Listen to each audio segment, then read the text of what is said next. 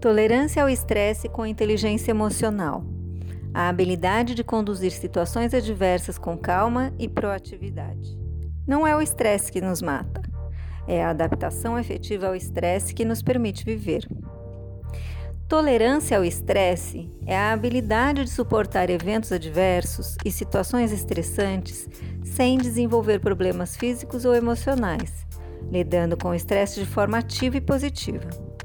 Essa habilidade é baseada em 1. Um, na capacidade de escolher cursos de ação, a fim de lidar com estresse, sendo habilidoso e efetivo, capaz de surgir com métodos adequados, sabendo o que fazer e quando fazer. 2. Num caráter otimista diante das novas experiências e mudanças no geral, e diante da sua própria habilidade de superar com sucesso um problema específico em questão.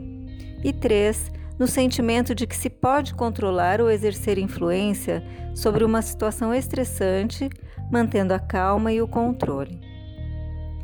Para ilustrar, temos a história de Kevin, que está no limite de suas preocupações, e ele cita problemas no trabalho, grandes projetos a serem fechados para o final do mês a sobrecarga de trabalho gerada por conta de colegas doentes e os prazos curtos. E na família, a esposa viajando para cuidar da mãe e a filha que foi recém-diagnosticada com um distúrbio de aprendizado e que precisa de um tutor.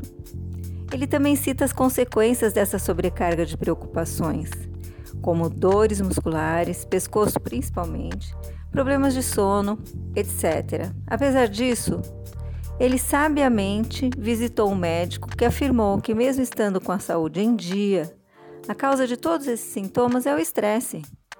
Esse é um dos males mais comuns do nosso tempo e, de fato, o que sentimos tem impacto direto em nossas funções corporais: pressão sanguínea, respiração, batimentos cardíacos, etc.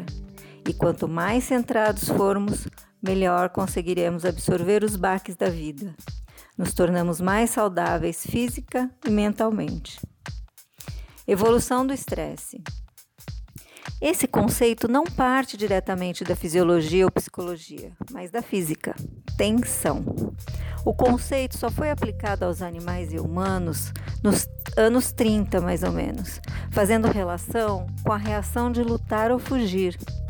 Nos anos 60, o Dr. Hans Eli identificou o que ele mesmo denominou como Síndrome de Adaptação Geral, em que nossos métodos inatos de como lidar com algo estressante passavam por três estágios: alerta, resistência e exaustão.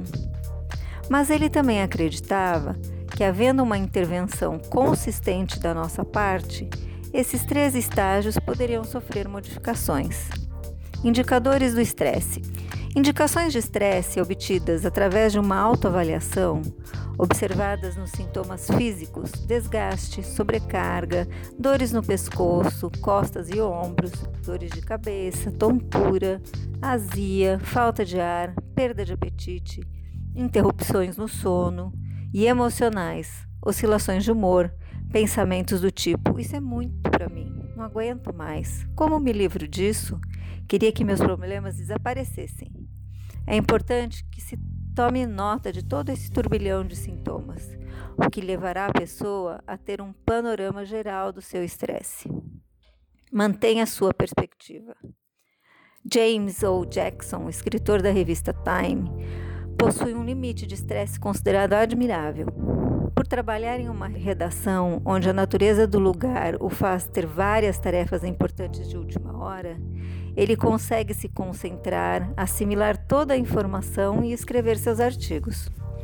Perguntado sobre como ele consegue lidar com isso, ele diz que a chave para essa tolerância se dá mantendo-se em seu envelope de competência, ou seja, se certificar do que pode fazer, dar o seu melhor e não deixar que nada nem ninguém o importune, levando a um frenesi desnecessário.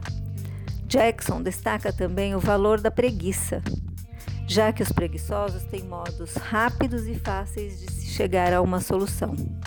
Declaração esta vinda de um homem que trabalhou na Alemanha e Rússia e que foi o primeiro americano a entrevistar Michael Gorbachev.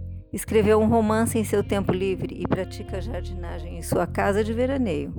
O segredo disso tudo são três elementos-chave: a capacidade de criar um plano de ação positivo para limitar ou conter o estresse, a habilidade de manter uma atitude otimista ao se deparar com uma mudança repentina ou situação negativa, e a capacidade de sentir que está no controle ou exercendo influência sobre uma situação que induz ao estresse. Não seja seu próprio inimigo. Retomando a história de Kevin, trazendo à tona a ideia de anotar todos os problemas e olhar cada um minuciosamente. Com essa estratégia de olhar com cuidado cada questão, Pode-se observar que todos esses problemas podem ser resolvidos fazendo uso de uma abordagem otimista. Por exemplo, o problema da filha com distúrbio de aprendizado requer um tutor, e isso exige um investimento. Para ele, isso é totalmente gerenciável, já que possui condições financeiras para tal. O fato de estar repleto de trabalho com os prazos apertados se dá pela falta de recursos que dispõe. Isto pode ser conversado em alinhado com seu chefe, ponderando se a tarefa pode ou não ser dividida com outros colegas de trabalho ou se o prazo pode se estender por mais algum tempo. Listando todos os problemas e possíveis soluções em um papel, nos dá uma motivação. Saímos da inatividade que leva ao estresse e passamos a ter um papel ativo que nos dá ânimo para confrontar tais problemas. Além disso, há outras formas de diminuir a exaustão, como praticar exercícios físicos, ouvir músicas mais lentas, etc.